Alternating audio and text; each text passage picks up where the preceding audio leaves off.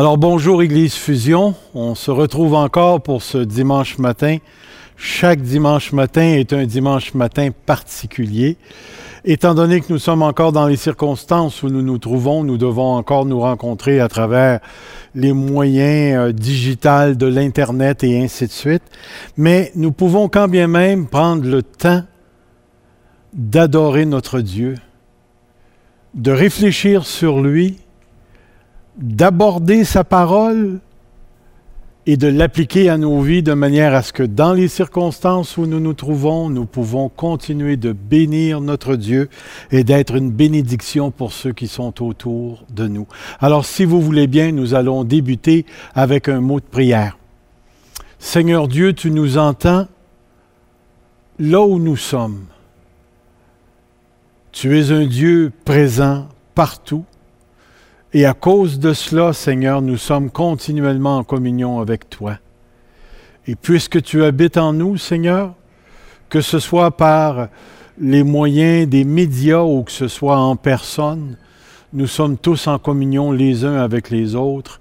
Et ceci est la richesse de la relation que nous avons avec toi. Alors sers-toi de ce qui sera dit ce matin pour édifier nos cœurs afin que nos cœurs gardent cette joie que nous avons lorsque nous pensons à toi, Seigneur. Et que tous ceux et celles qui ont besoin euh, d'avoir un esprit renouvelé, Seigneur, une pensée renouvelée, puissent trouver dans ce que nous apporterons ce matin le soutien dont ils ont besoin. Alors Seigneur Jésus, pour nous, la vie continue et jusqu'à ce que tu reviennes, nous voulons être les témoins de ce que tu as réalisé en la personne de Jésus-Christ notre Seigneur. Et c'est pour ta gloire que nous prions et que nous abordons le sujet que nous allons discuter ce matin. Au nom du Père, du Fils et du Saint-Esprit, nous disons un Amen. Et Amen Seigneur Jésus, Amen Père, Amen Saint-Esprit. Que votre nom soit glorifié. Amen. Alors ce matin, nous abordons un sujet tout à fait particulier. Je ne sais pas si vous avez déjà réfléchi sur le sujet que nous allons voir ce matin, mais c'est un sujet qui s'applique directement euh, aux circonstances dans lesquelles on se trouve présentement. Alors je vais placer devant vous euh, une question, un problème, euh, que je vais définir comme ceci. Avez-vous déjà vécu un événement qui portait à croire que Dieu n'était vraiment pas en contrôle de ce qui se passait? C'est une question pertinente parce que dans les circonstances où on se trouve présentement, et avec le prolongement du confinement et les risques du déconfinement, on peut se poser la question, même en tant que chrétien, est-ce que Dieu est réellement en contrôle de tout? Et définitivement, la grande majorité des chrétiens répondront oui. Mais il y a certains événements dans lesquels où on peut se retrouver euh, qui nous amènent réellement à poser cette question-là, j'oserais jusqu'à dire d'une manière existentielle, où le questionnement va beaucoup plus loin qu'une simple affirmation théorique.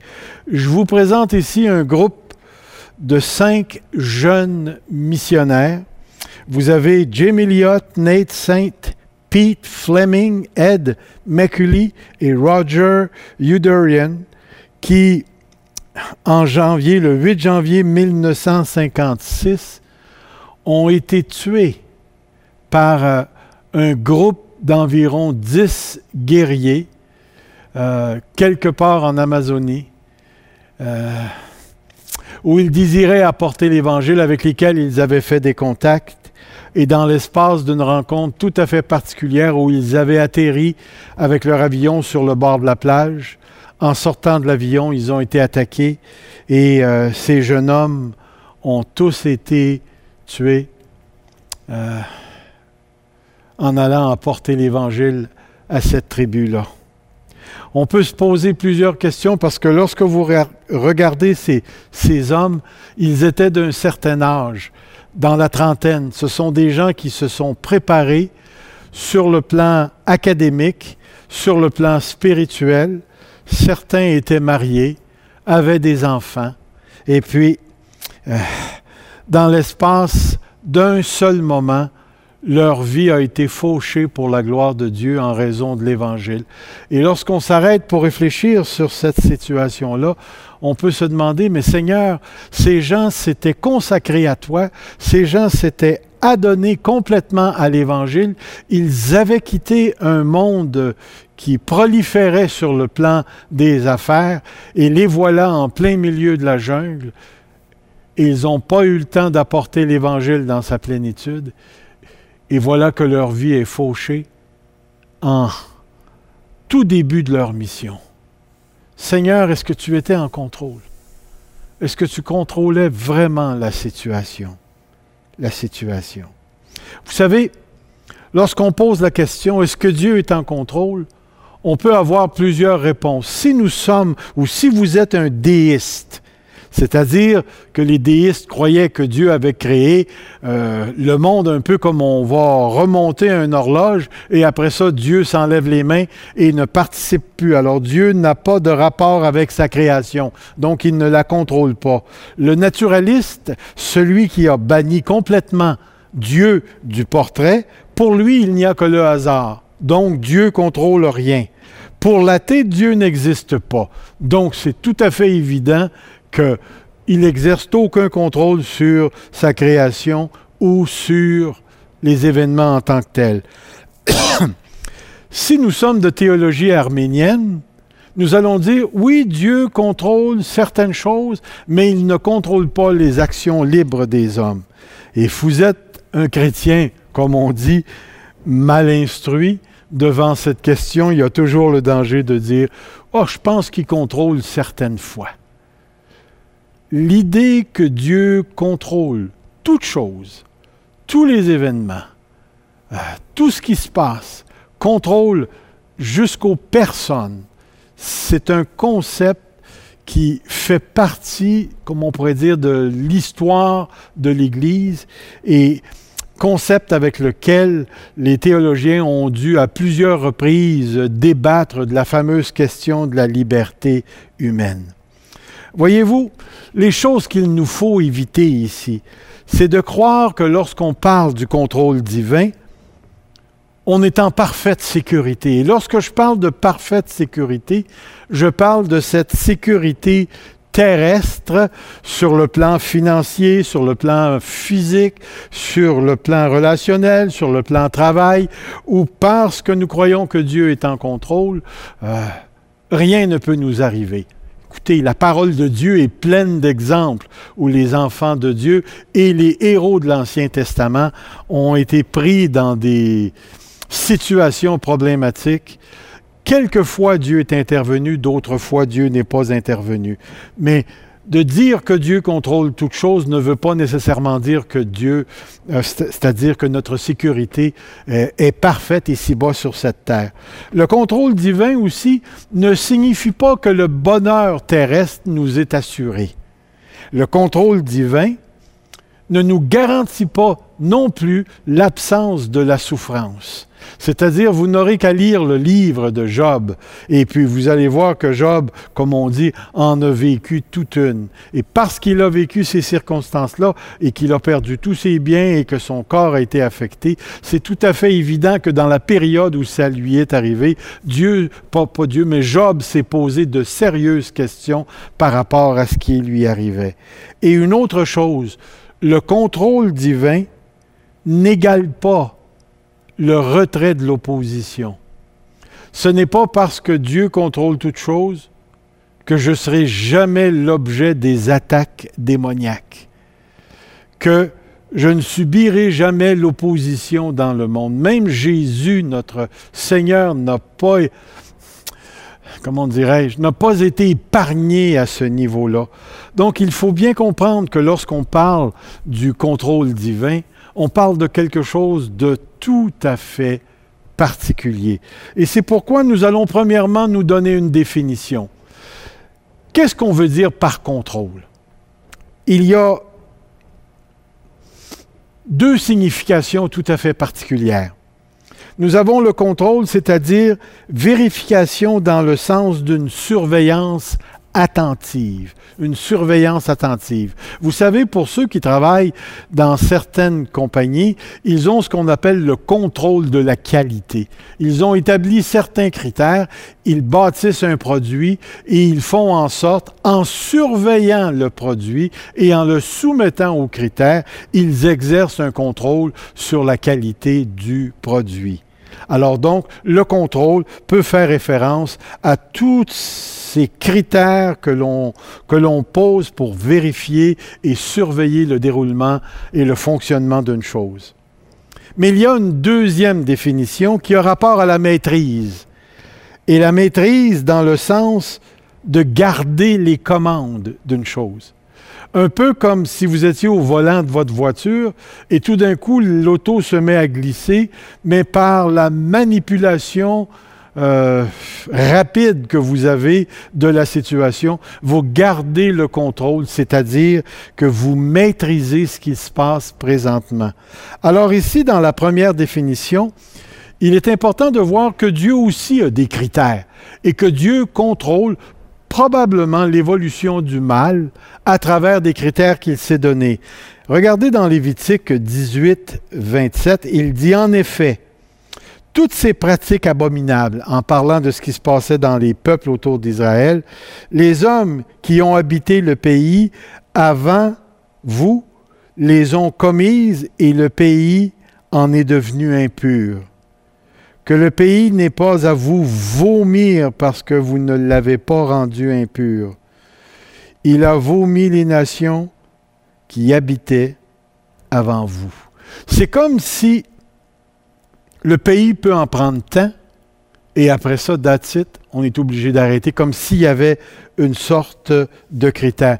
Dans Jérémie, on a le critère du vin, euh, divin de la sainteté de Dieu. C'est marqué, il ne pouvait plus supporter la méchanceté de vos agissements, les horreurs que vous avez commises, et votre pays est devenu une ruine, un désert, un endroit maudit, inhabité, comme on peut le constater aujourd'hui. C'est parce que vous avez fait brûler de l'encens et péché contre l'Éternel, parce que vous ne l'avez pas écouté, vous n'avez pas suivi sa loi, ses prescriptions et ses instructions.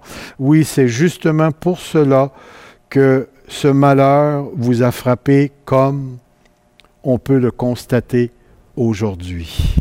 Voyez-vous, c'est comme si Dieu pose des limites. À un certain moment donné, vous vous rappellerez dans le livre de la Genèse, lorsque Dieu a envoyé le déluge, il dit qu'à un moment donné, Dieu en avait assez parce que le cœur de l'homme, du jeune homme allé jusqu'au plus âgé, le cœur se tournait continuellement vers le mal ici. Mais lorsqu'on parle de maîtriser dans le sens de garder les commandes, et vous allez voir à quel point ce concept il est important pour nous, nous avons l'exemple de Joseph qui était le préféré, comme on pourrait dire, de Jacob. Vous avez déjà lu l'histoire de Joseph?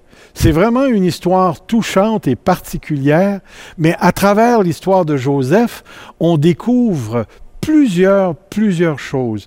Et si vous me permettez, je vais vous poser quelques questions et en même temps vous donner la réponse naturellement, mais qui va illustrer ou mettre en lumière certains aspects de l'histoire de Joseph. Vous vous rappelez de l'histoire de Joseph?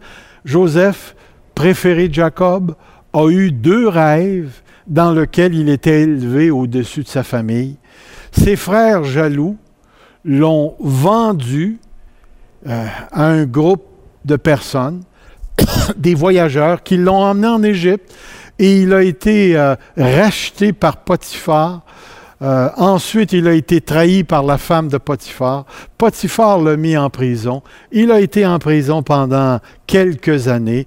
Et à l'aide de deux rêves de deux personnes importantes dans la vie du Pharaon, Joseph a été élevé euh, à la position d'autorité, euh, comme on pourrait dire, le vice-président du pays d'Égypte, c'est-à-dire il y avait le Pharaon et ensuite il y avait Joseph, et tout le pays devait se rapporter à lui. La question que je débute, c'est celle-ci. Joseph avait-il choisi d'aller en Égypte?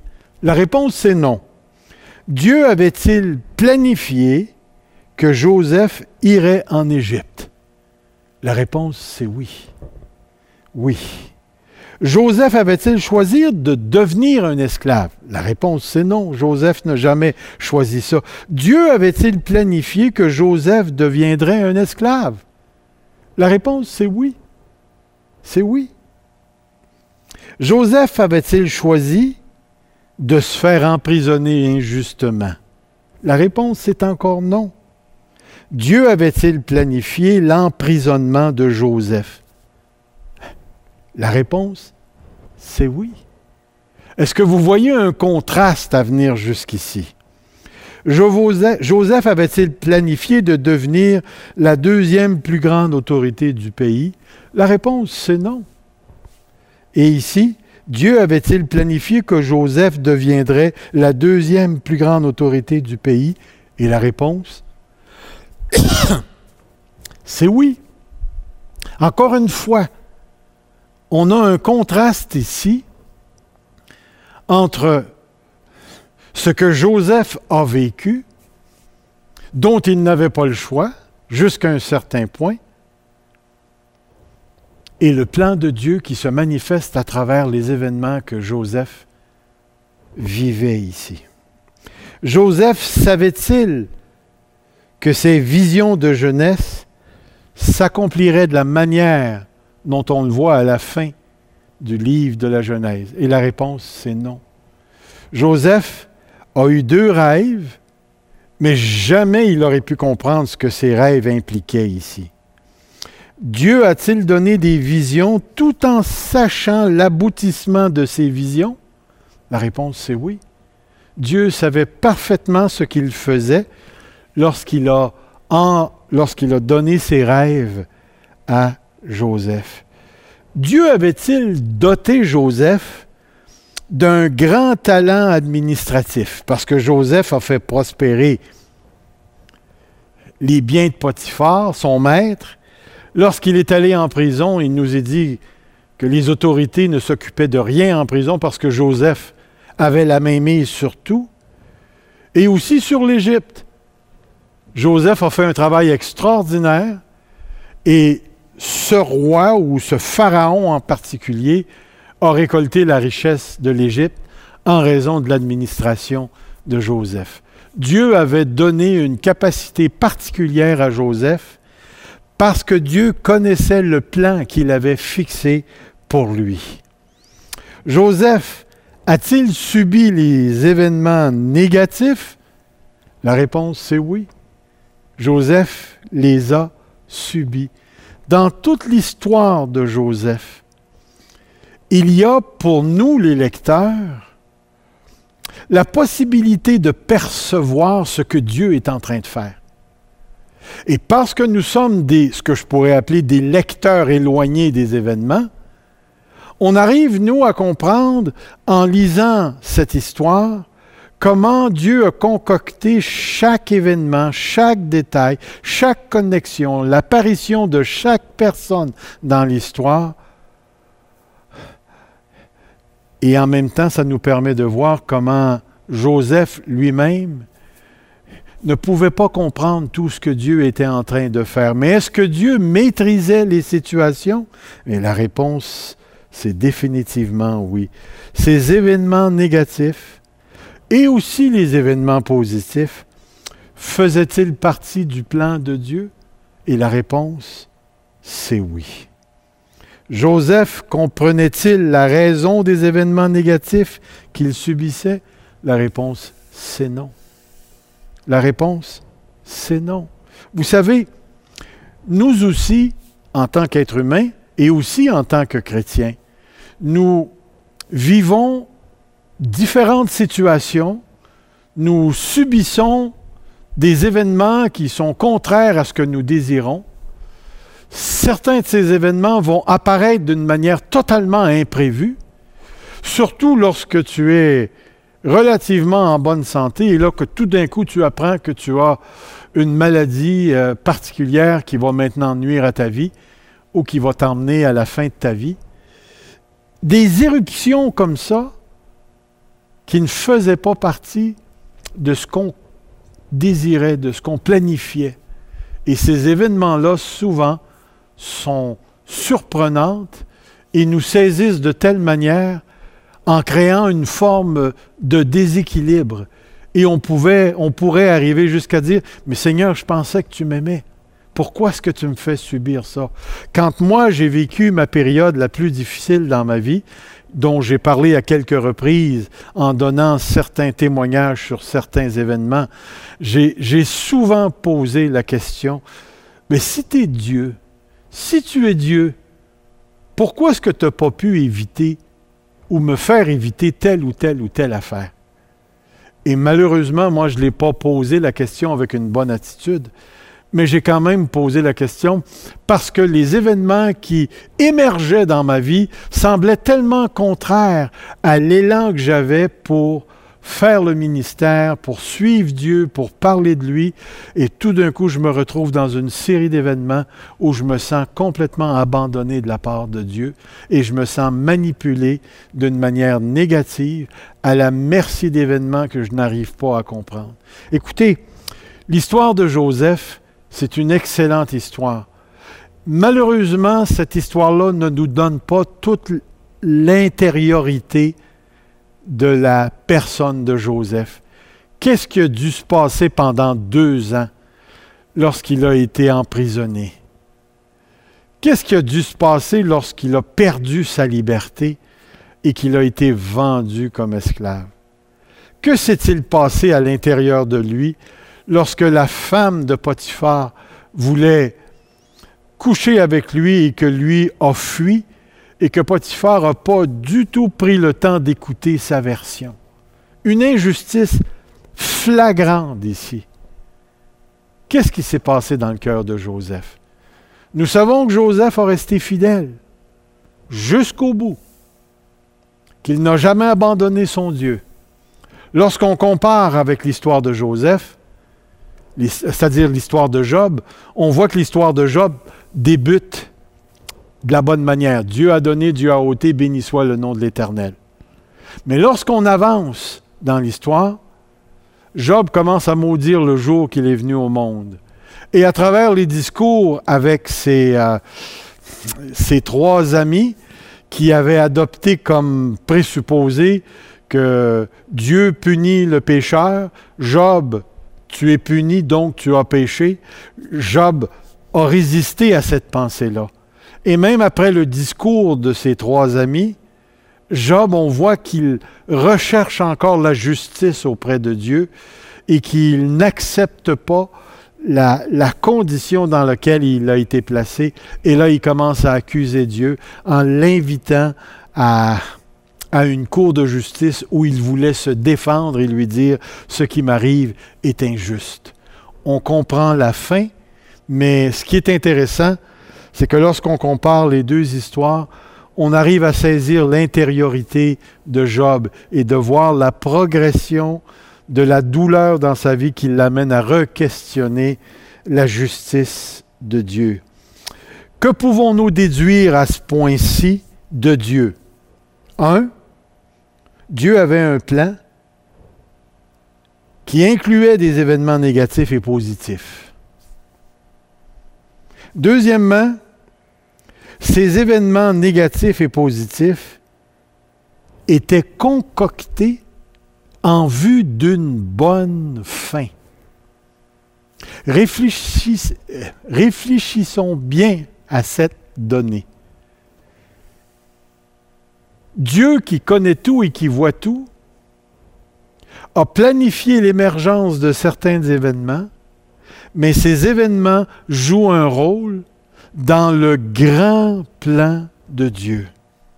Ces événements négatifs et positifs étaient concoctés en vue d'une bonne fin. Regardez la fin. Vous avez médité de me faire du mal, mais Dieu l'a changé en bien. Puis regardez ce qu'il dit, pour accomplir ce qui arrive aujourd'hui, pour sauver la vie d'un peuple nombreux. Pour sauver la vie d'un peuple nombreux. Dans cette dernière phrase, C'est comme si tout ce qui s'est passé avec Joseph depuis le jour où la haine de ses frères l'ont vendu, jusqu'au jour où ses frères viennent se présenter devant lui, et que Jacob arrive en Égypte avec le reste de la famille, c'est comme si tout ça a été encapsulé dans cette petite phrase. Tout ça avait un but, sauver le peuple d'Israël. Et ce qui est intéressant ici, c'est que le salut, la délivrance du peuple d'Israël a emmené le peuple à se multiplier en Égypte. Et quand le peuple a été prêt, et ça a quand même pris 400 ans, Dieu est intervenu avec Moïse pour le faire sortir. Mais regardez, l'histoire de Joseph se place dans ce grand déroulement du plan de Dieu. Et si on voulait, on pourrait continuer le déroulement du plan de Dieu pour en arriver à David, choisi comme roi, pour en arriver jusqu'au Christ, choisi comme étant le roi des rois. Mais l'idée ici, c'est que toute l'histoire de Joseph et l'histoire de l'individu Joseph lui-même s'inscrivait dans un plan pour sa vie, mais en même temps dans un plan qui était beaucoup plus large que lui, que Dieu connaissait et que Dieu concoctait et que Dieu maîtrisait ici. Regardez un tout petit peu. Que déduisons-nous encore? Dieu était, excusez, en contrôle de tous les événements, de tous les éléments et de toutes les personnes impliquées. Dieu maîtrisait dans le sens de garder les commandes de tout ce qui se passait dans l'histoire de Joseph. D'ailleurs, il le fait aussi dans notre histoire personnelle. Que déduisons-nous de Joseph? Dieu lui avait donné des rêves dont l'interprétation lui était inaccessible. Je ne sais pas si vous vous rappelez un petit peu les rêves où à un moment donné, la liasse de, de Joseph s'est élevée au-dessus de ses frères, puis après ça, il a vu le soleil, la lune, et les étoiles se courbaient devant lui. Je m'imagine, parce que c'était un jeune homme. Hein. Vous savez, lorsque Dieu donne une certaine révélation à des jeunes, on a tendance à se bomber le torse et se croire euh, euh, super important. Il est possible que Joseph ait communiqué une attitude de je suis quelqu'un, vous allez devenir mes, serviteurs, et qui aurait définitivement engendré la haine de ses frères. Mais pensez-vous que lorsque Dieu a donné ses rêves à Joseph, que Joseph savait ce qui était impliqué? Parce que vous vous rappelez sans doute dans l'histoire, après quelques années où Joseph est l'autorité de l'Égypte, ses frères viennent se mettre à genoux devant lui, se courber devant lui. Et à ce moment précis, Joseph se rappelle des rêves qu'il a eus. Pas avant, mais là, lorsque l'événement est arrivé, il y avait coïncidence entre le rêve que Dieu avait donné à Joseph et les frères qui sont venus se mettre à genoux devant lui. Et tout le parcours que Joseph avait fait était le fruit et l'aboutissement de ce fameux rêve que Dieu avait donné. Alors donc, Joseph a reçu des rêves. On pense qu'il avait autour de 17 ans, 18 ans, c'était un jeune adulte. Mais là, on retrouve un homme dans la trentaine avec tout le parcours qu'il a fait. Un homme qui a subi, vécu, expérimenté le plan de Dieu.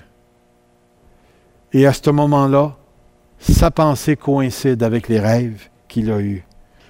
Joseph a dû personnellement vivre chaque événement.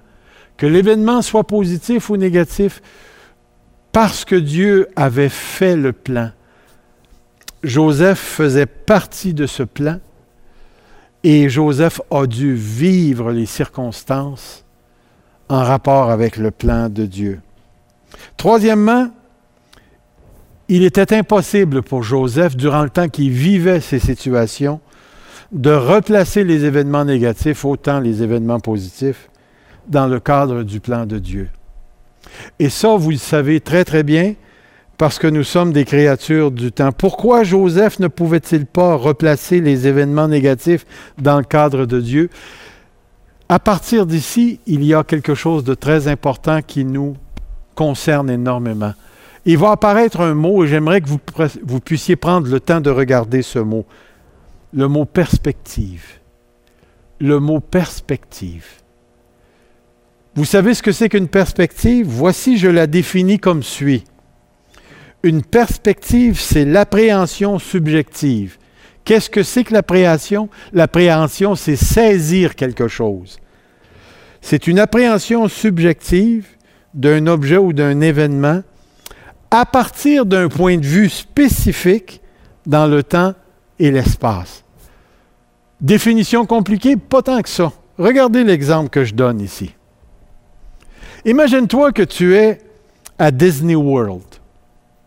Alors, tu es à une place spécifique, tu es à un temps spécifique et tu es dans un, contexte tout à fait spécifique.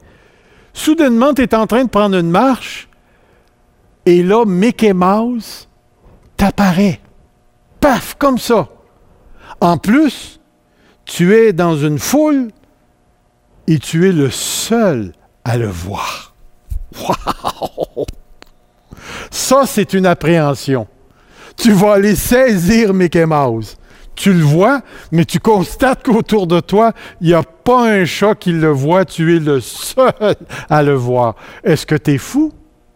Ou bien c'est un truc du monde de Walt Disney? Et justement, c'est un truc parce que lorsque tu marchais, tu arrives à un certain point où ton pied touche un point spécifique. Et là, il y a comme une sorte d'hologramme qui apparaît, mais c'est une hologramme qui est rattachée avec toute la connexion de ton corps, blablabla, bla, bla, de sorte que tu es le seul à voir ce que tu vois. Mais quand bien même tu as saisi quelque chose dans le temps et dans l'espace, et tu as eu une perspective tout à fait particulière.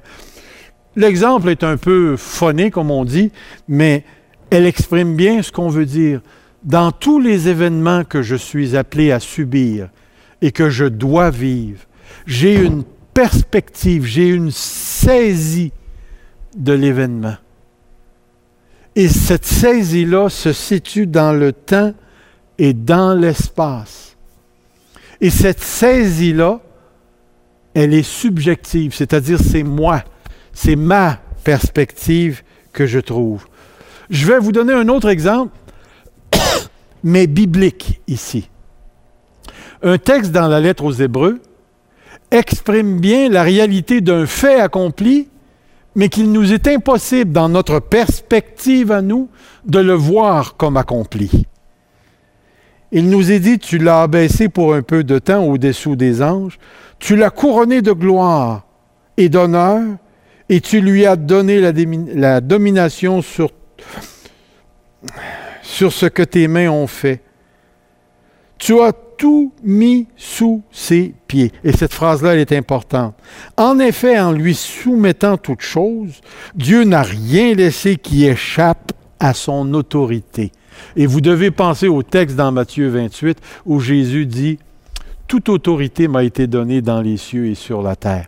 Mais regardez la suite du verset. Maintenant, pourtant, nous, dans notre subjectivité, de notre perspective, de notre point de vue, nous ne voyons pas encore que toutes choses lui sont soumises. À un certain niveau, tout est soumis. C'est fait. Jésus-Christ règne sur tout.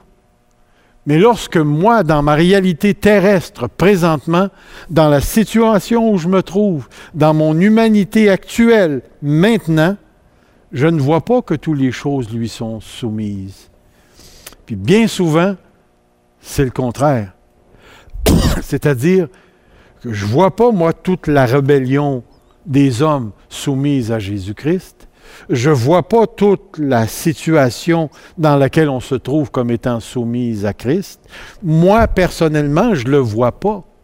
Mais ça ne change rien sur le plan surnaturel. Le Père a soumis toutes choses au Fils. Et le Fils règne sur tout. Ce que c'est en train de nous indiquer ici, c'est qu'il y a un décalage entre ce que je vis et je comprends et ce qui est déjà accompli dans la pensée de Dieu. Laissez-moi vous donner un autre exemple ici, au niveau de la perspective.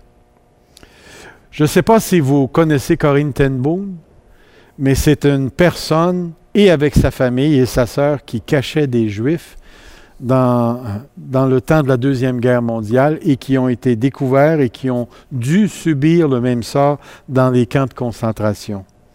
Durant leur incarcération, Cory avait une perspective négative de sa situation, de Dieu et de son implication, c'est-à-dire de l'implication de Dieu dans les événements. Tandis que sa sœur Betsy n'a jamais douté de la bonté de Dieu et de son action bonne. Très intéressant. Un soir, Betsy a dit à sa sœur que tous les deux seraient libérés au début du mois de janvier. Betsy meurt à la fin de décembre en 1944.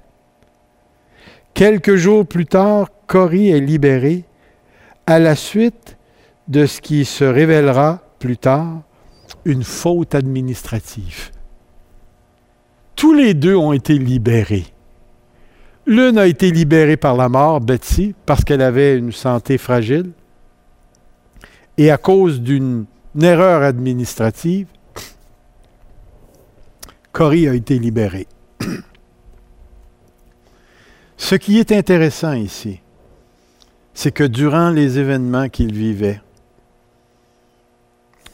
nous sommes en présence de deux perspectives. Une perspective négative avec Cory et une perspective positive avec Betsy. Même événement, dans le même camp de concentration, avec les puces, avec les poux, avec la misère, deux perspectives différentes dans le même événement. Donc, il est important pour nous de saisir que les événements que nous vivons, de notre perspective, peuvent ne pas sembler coïncider avec l'amour de Dieu, la bonté de Dieu, l'action de Dieu, la puissance de Dieu. Ici, il nous faut comprendre ou maintenir la distanciation, si on veut utiliser le mot, entre le plan de Dieu qui se manifeste par les événements et notre perception des événements. Le plan de Dieu, lui, est stable. La stabilité est au niveau du plan de Dieu et non des événements. Les points rouges représentent chaque événement que Joseph a vécu. Chaque point rouge représente également la perspective que Joseph avait adoptée sur ces événements. Il nous faut continuer à croire que tous les événements positifs et négatifs participe au plan de Dieu. Présentement, ce que nous vivons au niveau du confinement en raison de la COVID, ça fait partie du plan de Dieu. Et pourtant, on entend parler de découragement, on entend parler de santé mentale, on entend parler de l'augmentation des décès. Autour de nous, on est limité. Bientôt, on va avoir l'obligation de porter un masque. Euh, tous les gens qui sont dans des conditions de santé fragiles vont devoir, qu'on le veuille, qu'on le veuille pas, euh, rester à la maison. Euh, même lorsqu'il y aura déconfinement, c'est pas une garantie que la COVID va automatiquement disparaître et que les, euh, les exigences vont disparaître.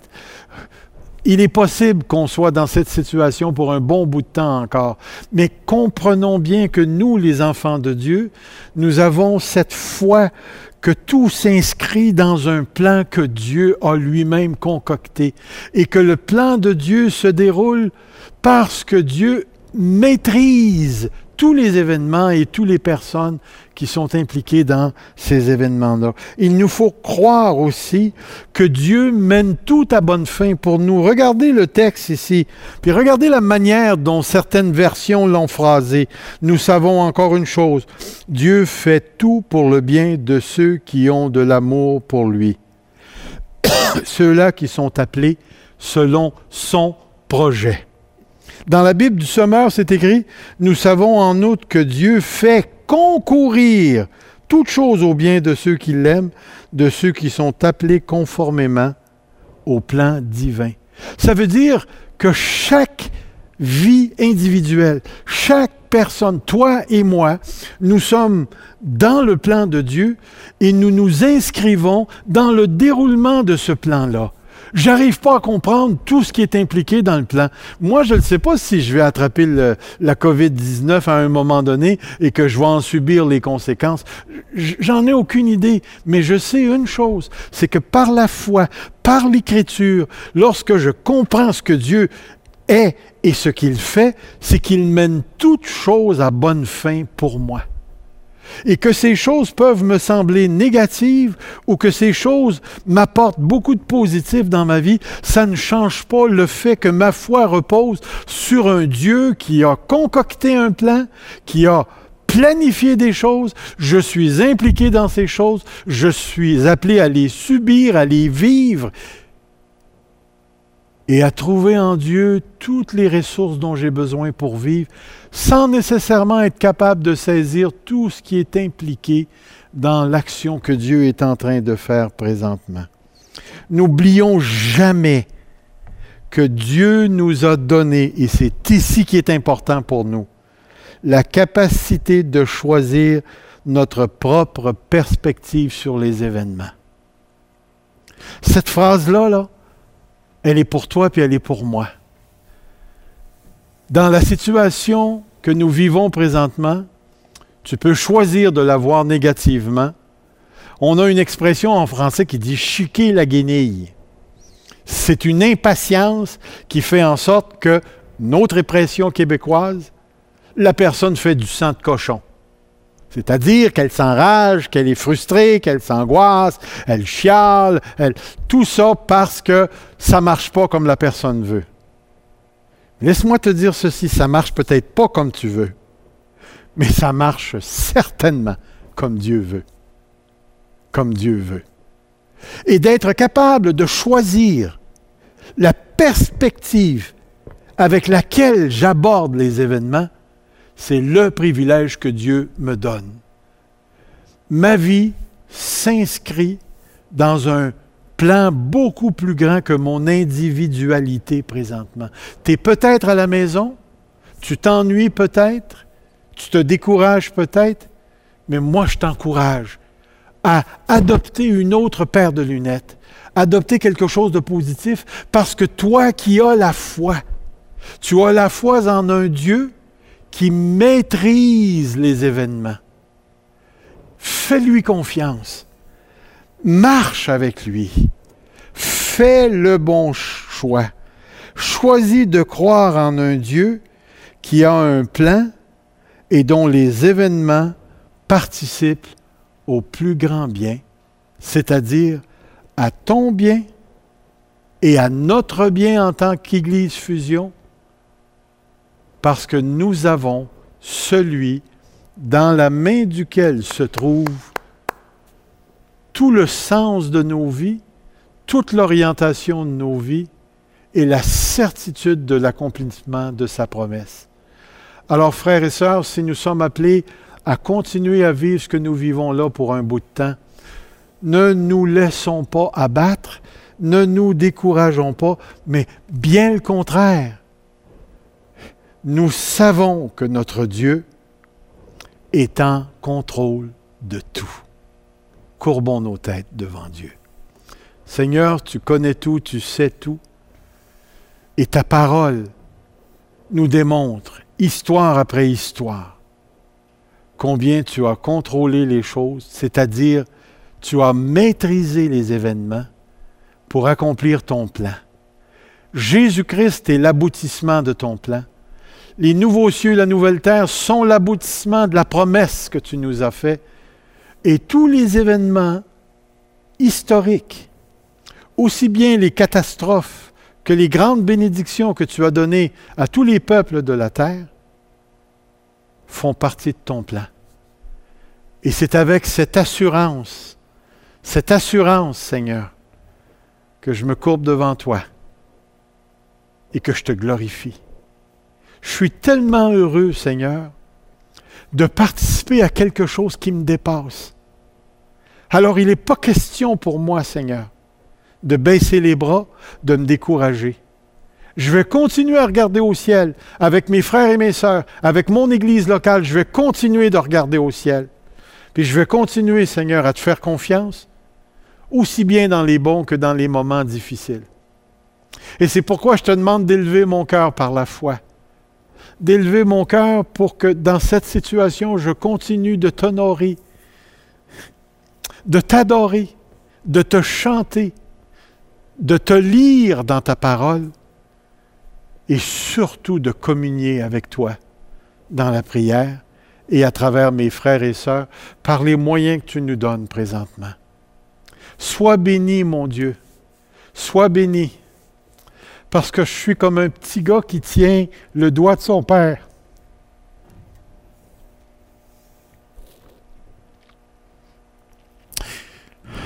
Puis je dirais, Seigneur, bon sang que je me sens en sécurité quand je tiens ton doigt.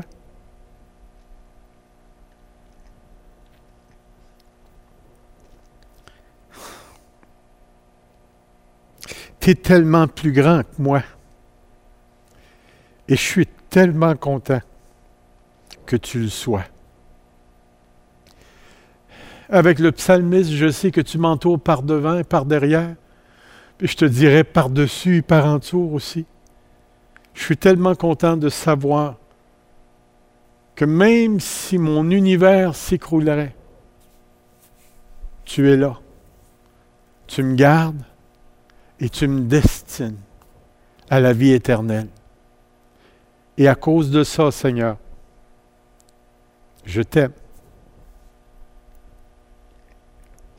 Encourage mes frères et mes sœurs encourage-les.